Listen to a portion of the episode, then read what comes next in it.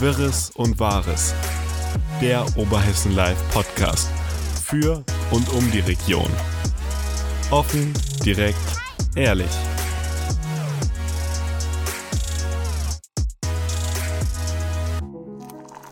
Liebe Zuhörerinnen und Zuhörer, willkommen hier zurück bei Wirres und Wahres. Wir sind heute schon bei der vierten Folge und bei mir sitzt wie immer Thorsten. Sag doch mal Hallo. Hallo. Man, damit man auch weiß, dass du auch da bist.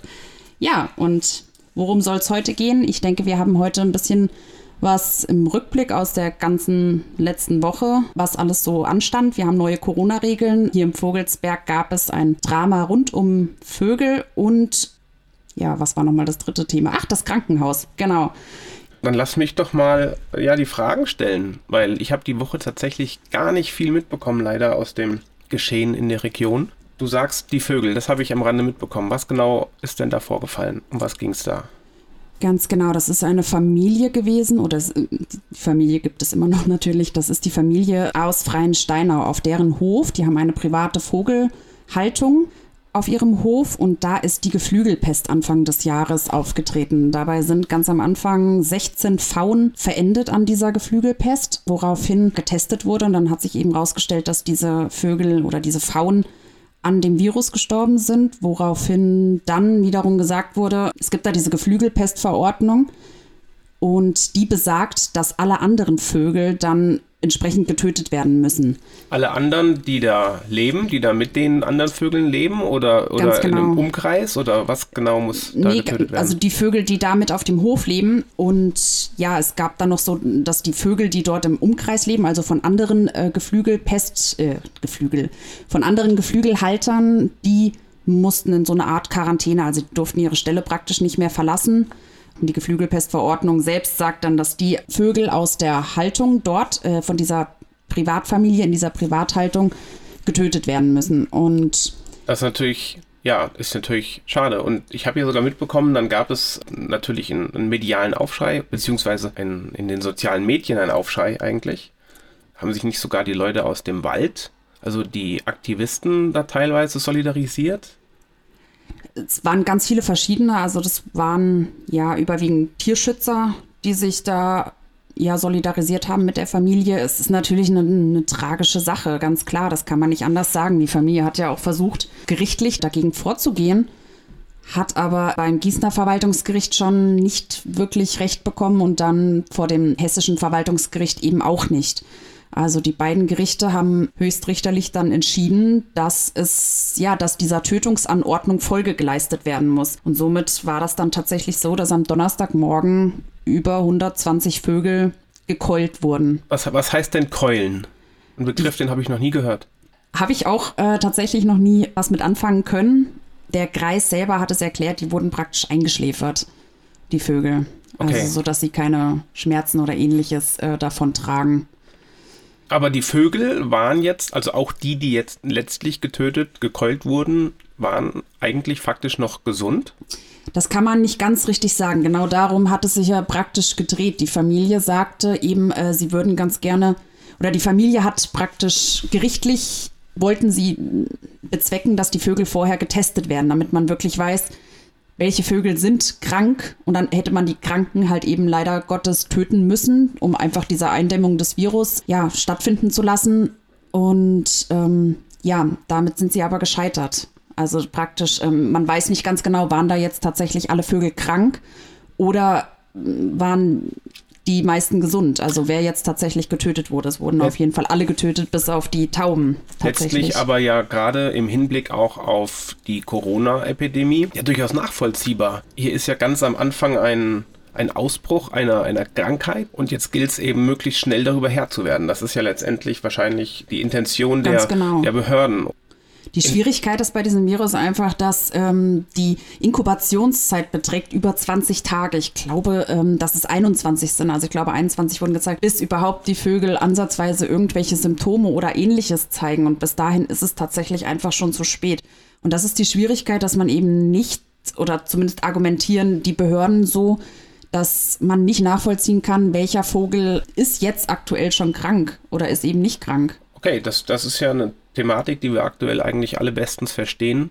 Denn Corona hat eine Inkubationszeit von sieben bis zehn Tagen oder fünf Tagen. Fünf Tage sagt Und man das in der ist schon Regel, das ja. Problem. Und wenn das 21 Tage sind, ist natürlich Deswegen kann man das nicht ganz so nachvollziehen. Dann war es letztendlich so, dass dieser ähm, die Stelle, wo die Vögel gehalten wurden, die Familie argumentierte so, dass gesagt wurde, dass die Vögel getrennt gehalten wurden, also dass man sie nicht als gemeinsame Stallung praktisch ansehen könnte. War aber vom Gericht dann anders entschieden. Also das Gericht hat dann tatsächlich gesagt, nein, die Vögel können sich innerhalb dieses Hofes alle untereinander frei bewegen und dadurch kann man nicht sagen, welcher Vogel jetzt tatsächlich wirklich krank ist. Aber so, so tragisch das auch für die Vögel und sicherlich auch die Familie ist, muss man ja doch sagen. Auch wie gesagt, mit dem Pandemiegeschehen, was wir gerade haben, jetzt noch so eine Geflügelgrippe, die vielleicht noch alle Vögelbestände befällt oder sowas. Und top zu Corona braucht hier wirklich keiner. Von daher finde ich, so hart die Entscheidung klingt und sicherlich auch ist und auch für die Lebewesen natürlich ist, ist sie doch nachvollziehbar. Zumindest was den globalen Blick betrachtet. Und Ja, man, man steht schon in einem Zwiespalt, würde ich sagen. Natürlich ist einerseits, ist es natürlich schwierig zu sagen, wenn da Vögel dabei sind, die tatsächlich gesund sind, warum sollten diese Vögel umgebracht werden? Wenn man das nicht wirklich weiß. Und dahingegen könnte man tatsächlich testen. Aber die Schwierigkeit ist da einfach, dass bei solchen Vogelhaltungen gibt es Ausnahmegenehmigungen, die man beantragen kann, wenn man sich äh, solche Vögel beispielsweise hält. Gerade auch, da waren Eulen dabei beispielsweise, die unter Naturschutz stehen. Diese Ausnahmegenehmigung hatte die Familie nicht beantragt. Wenn man die beispielsweise hat, Zoos haben solche Ausnahmegenehmigungen, dass wenn dort die Geflügelpest auftritt, dass nicht alle Vögel getötet werden müssen, sondern dass die vorher getestet werden und tatsächlich nur infizierte Vögel getötet werden. Diese Ausnahmegenehmigung war da leider nicht vorhanden. Gut, das ist wahrscheinlich auch eine, eine Frage des Aufwands und des Preis, der da dagegen steht. Alternativ hätte man ja jeden Vogel dann für 40 Tage oder 30 Tage auf jeden Fall länger wie die 21 in Quarantäne stecken können. Das war auch, das war auch nicht möglich. Da, Ja, das sind also, ja eben die Dinge, wo ich denke, das ist wahrscheinlich auch für einen Vogel nicht möglich. Es ist auf jeden Fall ein, ein Thema, was für große Diskussionen gesorgt hat. Also das kann man definitiv nicht anders sagen. Da waren natürlich die einen, wobei natürlich die, die Diskussion ging schon auch eher in die Richtung, warum werden hier jetzt gesunde Vögel oder vermeintlich gesunde Vögel, von denen man bisher aktuell überhaupt nicht weiß, ob sie infiziert sind, getötet. Also das ist schon eine schwierige Aufgabe, die da ja, die es da zu bewältigen gab. Die, der Familie hat das, glaube ich, sehr, sehr zugesetzt.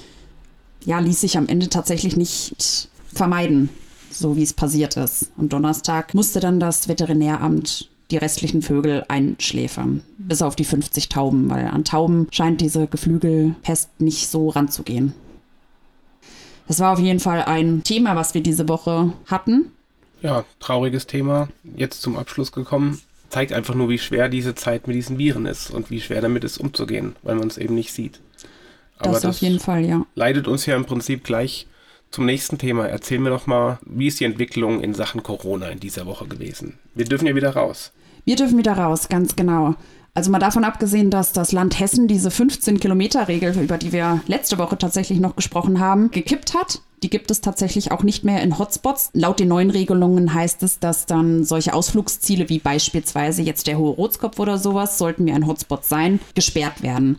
Das heißt, wenn unsere Inzidenz wieder über 200 ist, wo wir aktuell eigentlich im Vogelsberg unter 200 sind, also wir haben uns haben leichten Rückgang zu vermelden, so wie ganz Deutschland, glaube ich auch. Da ist es auch so leicht zurückgegangen im Trend, also scheint es tatsächlich so langsam anzukommen. Aber trotz allem hat man jetzt auch aus Sorge vor der Virusmutation gesagt, man verschärft die Regeln dennoch. Also der Lockdown ist verlängert bis Mitte Februar und die Regeln sind ein kleines bisschen strenger. Also ich Bouvier sagte da beispielsweise so ein Zitat, wenn er, er sagte, wenn das Virus gefährlicher wird, müssen unsere Masken besser werden. Was wiederum für uns bedeutet, in der Öffentlichkeit, also in den Geschäften oder Bus und Bahn, müssen wir ab heute mindestens eine OP-Maske tragen, diese kleinen blauen medizinischen. Manchmal sind sie auch grün oder eben eine FFP2-Maske. Und das ist so mit den, gehört so mit zu den neuen Regelungen. Ja, das stimmt. FFP2-Masken haben wir ja jetzt auch. Ich hatte sie gestern das erste Mal an. Ich fand es äh, tatsächlich gar nicht so einfach, über einen längeren Zeitraum damit zu atmen. Das ist schon sehr gewöhnungsbedürftig, muss ich sagen. Das stimmt. Ich bin eben mit FFP2-Maske das Treppenhaus zügig nach oben gelaufen. Ich war kurz vor einem Zusammenbruch, muss ich sagen. Also das war wirklich, Ja. wirklich kräftezehrend. Ich hatte das Bedürfnis, fast das von meinem Mund zu reißen. Aber man merkt definitiv, da hat eine andere Qualität. Also großen Respekt Masken. auf jeden Fall an, an medizinische Mitarbeiter, die das wirklich über mehrere Stunden tragen müssen in dieser aktuellen Situation. absolut Wahnsinn. Das ist wirklich, man lernt es da noch mehr zu schätzen. Das sieht so einfach aus und wir haben es ja auch monatelang alle gemacht und gedacht, naja, es ist ja gar nichts. Und das ist wirklich nochmal was ganz, ganz was anderes tatsächlich, ja. Jetzt erzähl du doch mal, wie ist das denn jetzt beispielsweise bei deinen Kindern in der Kita? Gehen die in die Kita? Meine Kinder gehen tatsächlich gerade in die Kita, weil meine Frau arbeitet Vollzeit, ich arbeite natürlich hier Vollzeit. Wir kriegen es nicht hin, sie komplett zu Hause zu betreuen. Wir hatten das anfangs gemacht und auch probiert, sind dann aber nicht umhin gekommen, andere einspannen zu müssen, was dann ja wieder die Verordnung konterkariert. Von daher haben wir uns am Ende dazu entschieden, weil auch die Kinder das gerne wollten, dass sie eben in den Kindergarten gehen. Der Kindergarten in Altenburg ist das, der macht das aber auch richtig toll und gut. Der trennt die Gruppen weitestgehend. Also sind da viele Kinder? Es sind, also ich, ja, ich würde sagen, die Hälfte ist sicherlich mindestens da. Weil das ist tatsächlich auch ein Thema, was unter dem Livestream zu den neuen Corona-Regelungen aus, der, aus, aus dem Kabinett, wo Bouffier gesprochen hat beispielsweise, das war ein Thema, was da unten drunter stark diskutiert wurde. Weil hier in Hessen sagen wir ja, die Kitas und die Schulen haben nicht geschlossen. In den Schulen wurde der Präsenzunterricht ausgesetzt, auch weiterhin. Das gilt beides ebenfalls auch bis Mitte Februar weiterhin. Aber ein Betretungsverbot wollte man nicht aussprechen, um sowas wie beispielsweise diese Notbetreuung auch einfach aufrechterhalten zu können. Und darunter wurde sehr stark diskutiert, dass die Kitas alle sehr voll sind. Also dass die Leute, die, die, die Landesregierung sagt ja, nach Möglichkeit sollten die Kinder zu Hause betreut werden. Aber die Eindrücke der Eltern waren zumindest das, was man da so mitverfolgen könnte, eher anders, dass sie gesagt haben, die Kitas sind extremst voll. Und jetzt gerade im Hinblick auf die, auf die Virusmutation aus Großbritannien, wo man immer noch nicht so ganz genau weiß, wie stark spielen Kinder bei der Verbreitung eine Rolle, gab es da sehr viele Leute, die sich Gedanken gemacht haben über diese Regelung, dass die Kitas offen bleiben. Das stimmt. Auch da ist es wieder das Problem. Man hat mehrere Probleme zu lösen und irgendwie widersprechen sie sich in der Lösung. Und klar wäre es das Beste, wenn die Kinder zu Hause bleiben. Und die Kinder waren ja jetzt auch insgesamt sehr, sehr lange zu Hause. Ich glaube, unsere Kinder waren seit Anfang Dezember zu Hause bis zum 10. Januar. Das heißt, über vier Wochen haben sie im Prinzip keine anderen Kinder gesehen und nur uns. Und dass jemals Fernsehen für Kinder langweilig wird, hätte ich vor Corona nicht gedacht, dass das überhaupt möglich ist. Aber es ist möglich. Alleine das zeigt ja, dass man raus kann, raus geht natürlich auch mit den Kindern. Wir hatten ja, wie gesagt, eine tolle Zeit jetzt auch mit Wetter und Schlittenfahren und Spazieren gehen.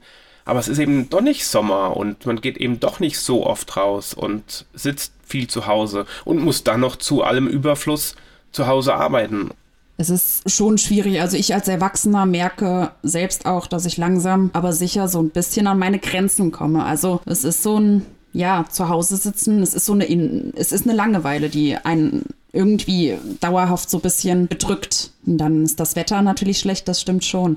Aber im Allgemeinen, wie gesagt, ein kleiner absteigender Trend zeigt sich ja, also dass wir so ein bisschen von den hohen Zahlen oder von den Neuinfektionen, von den hohen Neuinfektionszahlen runterkommen. Das Problem sind allerdings weiterhin die hohen Todeszahlen, die wir in ganz Deutschland zu verzeichnen haben. Auch hier im Vogelsberg ist es ja tatsächlich so, dass wir weiterhin hohe oder höhere, für unsere Verhältnisse natürlich, Todeszahlen haben. Und da fragt sich dann schon, all diese Einschränkungen, die wir jetzt mittlerweile ja, seit fast einem Jahr tatsächlich ähm, mitmachen, wäre eine andere Strategie nicht eventuell sogar besser gewesen? Die Frage kann man sich im Nachhinein wahrscheinlich immer stellen. Gut, aber dann stelle ich sie doch mal. Was denkst du denn, welche Strategie wäre besser gewesen oder hätte besser sein können? Das ist tatsächlich eine gute Frage. Also wenn es nach mir gegangen wäre, also ich persönlich hätte tatsächlich schon, wäre früher in den Lockdown eingestiegen. Wir sind ja jetzt in den, in den wievielten sind wir eigentlich? Zweiten oder dritten? Wie dem auch sei, also ich wäre früher eingestiegen. Wir sind, haben relativ spät hat Deutschland reagiert, meiner Meinung nach. Die Geschäfte waren noch sehr lange offen. Das normale Leben, was wir so aus dem Sommer so wieder ansatzweise kannten, war auch im Winter anfangs noch da. obwohl die Zahlen schon angestiegen sind, da wäre ich auf jeden Fall schon mal schneller irgendwie wieder mit strengeren Maßnahmen eingestiegen. Okay, da will ich aber mal einschneiden. Wir, wir sind ja jetzt im Lockdown seit langer Zeit, also der totale Lockdown jetzt seit auch vier Wochen, glaube ich jetzt schon.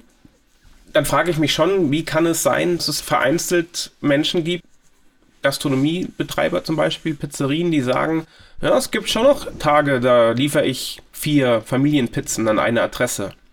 Da frage ich mich, wer isst in seinem Haushalt vier Familienpizzen? Oder, das ist tatsächlich eine gute Frage, ja. Oder wer kauft eigentlich das ganze Fassbier, was immer noch verkauft wird? Und ich weiß, es wird verkauft. Das Problem ist, das sagen Politik auch weiterhin, das Problem sind die privaten Treffen, die dennoch weiterhin stattfinden. Und das ist doch einfach am Ende, glaube ich, einfach nur ein Egoismus, dass man sagt, ich möchte nicht mehr, ich habe da keine Lust drauf, ob das Querdenker sind, ob das vielleicht Einzelne sind, die sagen, wir haben jetzt Geburtstag, das lasse ich mir nicht nehmen und machen trotzdem eine Feier. Ganz Aber hast du nicht auch Verständnis für? Ich meine, ein Jahr. Ich habe Verständnis für. Die Frage ist ja, jeder egoistische Tat resultiert ja im schlimmsten Fall wieder in einer weiteren ja, Verbreitung des, des Virus. Keiner hofft für sich und keiner denkt's. Ich hatte selbst schon Corona in der Familie. Ich war deswegen auch schon selbst in Quarantäne. Da hätte keiner gedacht, ähm, dass da jemand Corona hat. Keiner hat es gemerkt, keiner hat was gespürt. Das ist, glaube ich, aber das Schwierige, dass man bekommt eine Anfrage und sagt, wollen wir was unternehmen oder sowas? Und dann denkt man sich, ja, naja, mir geht's ja gut. Ja, natürlich. Es ging Aber auch allen gut. Und dann Tage später kommt plötzlich die Nachricht, die ersten haben Corona oder Verdacht auf Corona, wegen, weil sie Kontakt hatten und dann kommen die Einschläge näher und dann merkt man es zeitverzögert. Das kommt eben durch diese Inkubationszeit. Und erst wenn ich im Prinzip dann, ich wurde, glaube ich, in Quarantäne geschickt, sieben Tage nachdem ich den Kontakt hatte. Das heißt, ich wäre selbst, ich habe es ja nicht gehabt, aber ich wäre selbst noch einige Tage infektiös darum gelaufen. Und in dem Moment ist es einfach nur so, jeder, der mich getroffen hat in dieser Zeit, hätte es gehabt. Und wäre ich in der Zeit auf einer kleinen privaten Geburtstagsfeier gewesen mit zehn Leuten, hätten es potenziell zehn Leute gehabt. Weil ich unterstelle mal, wenn ich dann auch schon die Verordnungen breche und zu Hause sitze und mit zehn Leuten eine Pizza bestelle und vielleicht Bier trinke, dass da auch sicherlich nicht alle eine Maske, geschweige denn eine FFP2-Maske aufhaben. Das ist und unglaublich schwierig. Ich habe schon auch Verständnis dafür, wenn die Leute sagen, es ist jetzt irgendwie, es ist zu viel. Ja, es ich ist auch zu viel. Ich, ich verstehe das, ich habe dafür Verständnis. Jeder, mir geht das selbst nicht anders. Ich halte mich jetzt seit einem Jahr wirklich ziemlich streng an alle Regeln. Also gehe eigentlich so gut wie nirgendwo hin. ja, aber dann, wenn das jeder machen würde, hätten wir die Probleme nicht. Mir, mir geht es ähnlich. Wir sitzen natürlich hier an der Arbeit auch hier haben wir natürlich Kontakte, aber das sind im Wesentlichen die einzigsten Kontakte, die wir haben. Und wir halten natürlich hier Abstände ein. Wenn es enger wird oder man Abstände nicht einhalten kann, haben wir jetzt sogar die FFP2-Masken. Vorher hatten wir normale Masken. Wir haben sogar bei uns ja im Betrieb jetzt Schnelltests. Ich glaube, wir tun da schon relativ viel und bisher sind wir ja auch ganz gut durchgekommen und konnten es draußen halten. Also ich habe in diesem Jahr tatsächlich angefangen und habe in der Corona-App dieses Kontakttagebuch geführt, um zu schauen, wo ich einfach gesagt habe, okay, mit wem saß ich länger als 15 Minuten in einem engeren Kontakt ohne Maske zusammen? Und habe tatsächlich wirklich mal angefangen, das auch wirklich regelmäßig einzutragen. Jetzt bin ich gespannt. Und wie viele Kontakte sind es oder waren es? Oder auf die letzte so? Woche gerechnet beispielsweise? Oder wie meinst du das? Ich kannte die Möglichkeit gar nicht. Kann man das in der App eintragen? Genau, das kannst du in der App eintragen. Da ist hier ein Feld für Kontakttagebuch. Und da trägst du dann ein, mit wem du länger zusammen warst. Und wie du bei mir jetzt hier siehst, ich war diese Woche mit niemandem länger als 15 Minuten in einem engeren Raum. Wenn ich aber jetzt beispielsweise auf letzte Woche gehe, sieht es anders aus. Das stimmt. Da war ich abends bei meinen Eltern zu Besuch und ja, hier an der Arbeit in einer Besprechung, wo wir länger als 15 Minuten zusammensaßen. Ja gut, dann bist du ja das, was man vorbildlich nennen kann. Ich bin da nicht ganz so vorbildlich, weil ich kannte diese Funktion auch nicht mal. Aber im Wesentlichen ist es bei mir natürlich so, ich habe den, den engen Kontakt mit meiner Frau und meinen Kindern. Wenn man zum Kindergarten geht, die Kinder gehen alleine rein, da betritt man noch nicht mal die Kindergarten, das ist alles toll geregelt. Da wäre natürlich tatsächlich die Möglichkeit, dass die Kinder es weitertragen. Aber das ist ja alles, was man bisher gehört hat, nicht so es ist zumindest noch nicht eindeutig so belegt, dass es wirklich so sein könnte. ist bei denen. Ja. Und da ist es ja auch so, die Kinder, die spielen dann mit ihren fünf Kindern und das wiederum sind immer die gleichen. Ähm, wenn ich da an meine Töchter denke, die haben ihre Spielkameraden oder in ihrer Gruppe und die dürfen ja auch unterhalb der Gruppe nicht tauschen und das macht der Kindergarten, wie gesagt, toll. Von daher kann es ja eigentlich nur dort stattfinden, wo keiner hinschaut, wenn wir ganz ehrlich sind. Und das sind und die privaten Räume. Das ja. sind die privaten Räume. Zu Hause trage ich auch keine Maske, natürlich nicht. Und da weiß ich aber auch, und das sagt ja auch das Gesundheitsamt, wenn, wenn ich es habe oder meine Frau es hat, wird ohne, dass der andere getestet wird, er eigentlich mit als positiv gesehen, weil es ist eigentlich fast unmöglich, aber im gleichen Haushalt zu leben, ohne sich da anzustecken. Ja, das auf jeden Fall. Naja, aber auf jeden Fall ist es so, dass wir mit den neuen Corona-Regeln eben so ein kleines bisschen diese Virusmutation eben auch aus äh, Großbritannien ein bisschen fernhalten wollen. In der nächsten Woche lest ihr dazu einen Artikel. Da habe ich mich mit jemandem, ich habe telefoniert nach London oh. mit einer ehemaligen Vogelsbergerin, die seit ein paar Jahren jetzt schon in London lebt. Und die hat mal erzählt, wie das Leben da jetzt beispielsweise so ist, also in der Metropole, der man nachsagt, dass in manchen Gebieten jeder 15. Corona infiziert ist.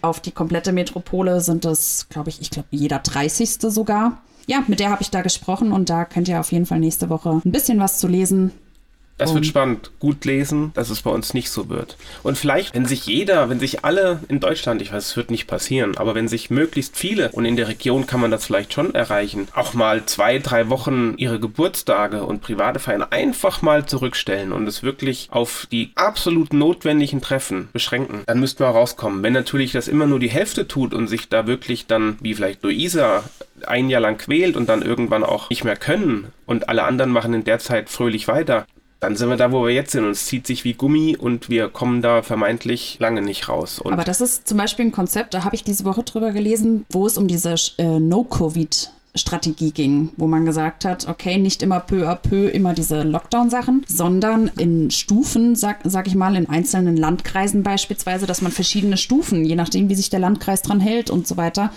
verschiedene Stufen machen kann und dann einzelne Sachen auch wieder lockert was als Art Belohnungssystem sozusagen, einfach um die Leute ein bisschen anzuspornen, endlich gemeinsam an einen Strang zu ziehen, das was passiert. Ich fand das sehr interessant, also es ist auf jeden Fall auch mal ein Blick wert, dieser Artikel zumindest oder diese Position, die da vertreten wird.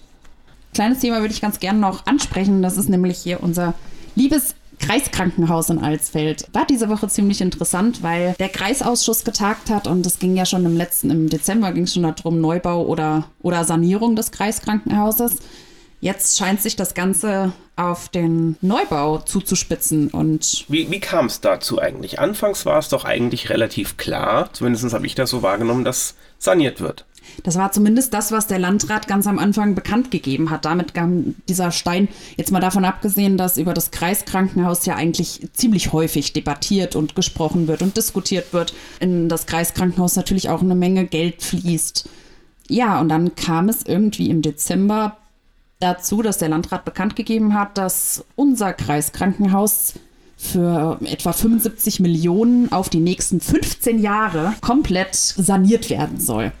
Woraufhin dann die Linke sich gleich eingeschaltet hat und hat gesagt, hey, warum über so einen langen Zeitraum für so viel Geld sanieren? Dann lasst uns das Geld doch nehmen und lasst einen kompletten Neubau bauen. Und ja, siehe da, mittlerweile sind wir so weit, dass der Kreisausschuss zumindest schon mal empfohlen hat, dass äh, das Kreiskrankenhaus neu gebaut werden also soll. Also muss man tatsächlich den Erfolg den Linken zuschreiben? Durchaus, ja. Durchaus für die, für die äh, ja, kritische Sichtweise, da, oder was heißt kritische Sichtweise? ist einfach, sie haben es einfach in den Raum gestellt und haben gesagt, so viel Geld, so lange Zeit, warum kein Neubau? Und ist ja auch richtig. Wenn ich, wenn ja. ich 15 Jahre lang rum Doktor und Wendestreich und saniere und modernisiere, ist ja das erst wieder alt in 15 Jahren, wenn das letzte angefangen wird. Ganz Von daher genau. jetzt heute was hinzubauen, in der Zeit, es fördert die Region, es macht die Region attraktiver. Geld war nie günstiger wie heute. Also warum, warum nicht den Kredit aufnehmen, wenn ich eh das Geld ausgebe über die nächsten 15 Jahre? Ja, es gab auch andere Gute Fraktionen, die sich auch gleich dazu geäußert haben und gesagt haben, ja, finden wir gut, würden wir würden auch den Neubau mittragen. Jetzt am Ende haben sie es nochmal gegenübergestellt in der Studie, in einem Gutachten. Das war jetzt tatsächlich in dieser Woche, wo nochmal die Vor- und Nachteile gegenübergestellt wurden und letztendlich auch der Landrat empfohlen hat, der Neubau ergibt einfach mehr Sinn, weil sobald wir mit der Sanierung fertig sind in 15 Jahren, fängt das, was wir als allererstes saniert haben, direkt wieder von vorne an. Dann müssen wir wieder neu anpacken. Okay, das heißt, im Kreistag sind jetzt alle Fraktionen quasi dafür? Zum größten Teil. Also die FDP hatte äh, nochmal angeregt, sie würden ganz gerne, äh, war es tatsächlich so, das Gutachten hatte ihnen nicht ausgereicht.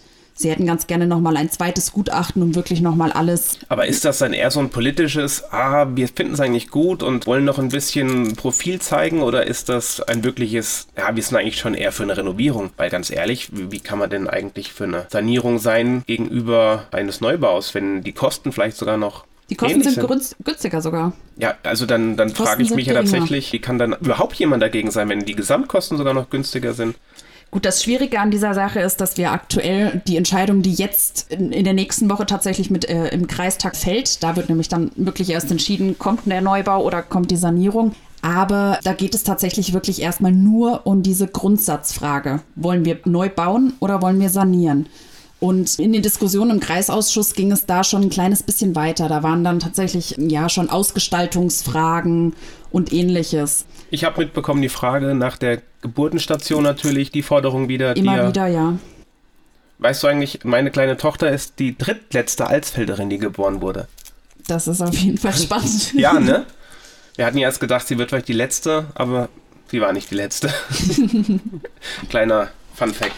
Ja, das ist ein die Geburtenstation wurde immer wieder ins Spiel gebracht. Also es waren äh, von der AfD wurde das ins Spiel gebracht und auch in der letzten äh, Kreistagssitzung stark diskutiert. Die Grünen haben sich auch dafür ausgesprochen, aber letztendlich ist es, glaube ich, so weit gekommen, dass die Grünen beispielsweise auch gesagt haben, es muss jetzt nicht sofort eine Geburtenstation mit geplant werden, aber dass die Möglichkeit, wenn wir wenn schon neu gebaut wird, dass die Möglichkeit besteht, sollte die Situation in Alsfeld, wir erinnern uns mal ganz kurz zurück, wir hatten in Alsfeld einfach zu wenig Geburten ja. als dass es sich gerechnet hätte. Mal davon abgesehen, dass die Belegärzte damals gesagt haben, wir möchten das nicht weitermachen.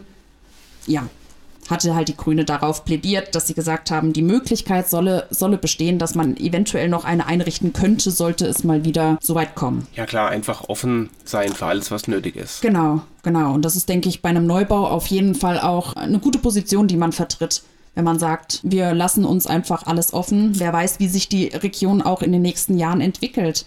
Wie ist, wie ist, denn da der zeitliche Horizont in, für den Neubau? Ist das irgendwas, was schon nächstes Jahr vielleicht starten soll? Ist das Zeithorizont Ende 2025 oder? Wenn ich mich jetzt recht erinnere, ich muss da jetzt dazu sagen, ich war selbst nicht im Kreisausschuss, aber wenn ich mich jetzt recht entsinne, was die Alina geschrieben hat, die vor Ort war, wurde da, glaube ich, schon bekannt gegeben, dass der Neubau schon 2027, meine ich, war es gewesen. Da bin ich mir jetzt gerade nicht mehr so ganz zu 100 Prozent sicher.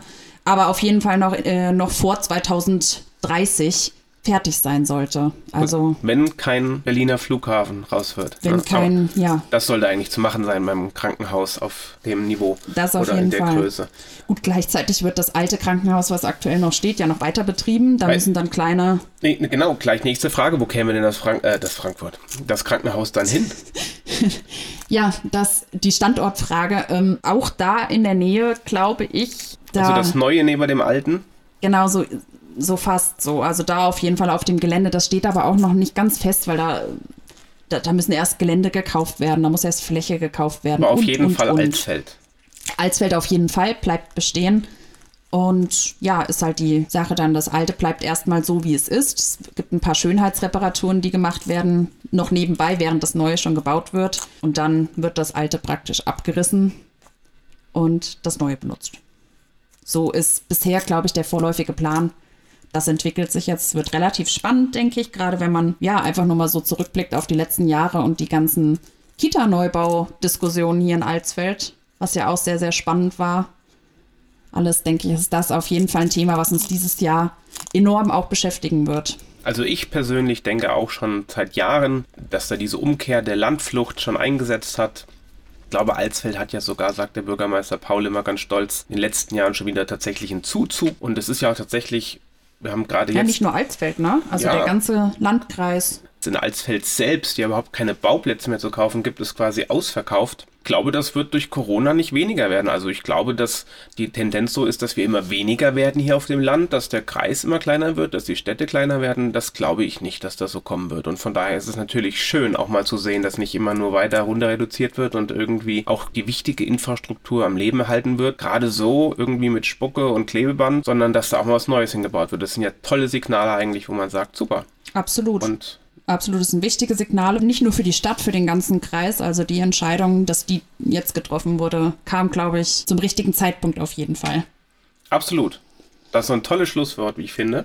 Ja, das würde ich auch sagen, denn wir sind nämlich so ein kleines bisschen über der Zeit. Ich hoffe, ihr hattet Spaß wieder beim Zuhören und hört das nächste Mal auch wieder rein bei unserer nächsten Folge. Und bis dahin wünschen wir euch eine schöne Woche. Ja, macht's gut. Bis dahin. Tschüss.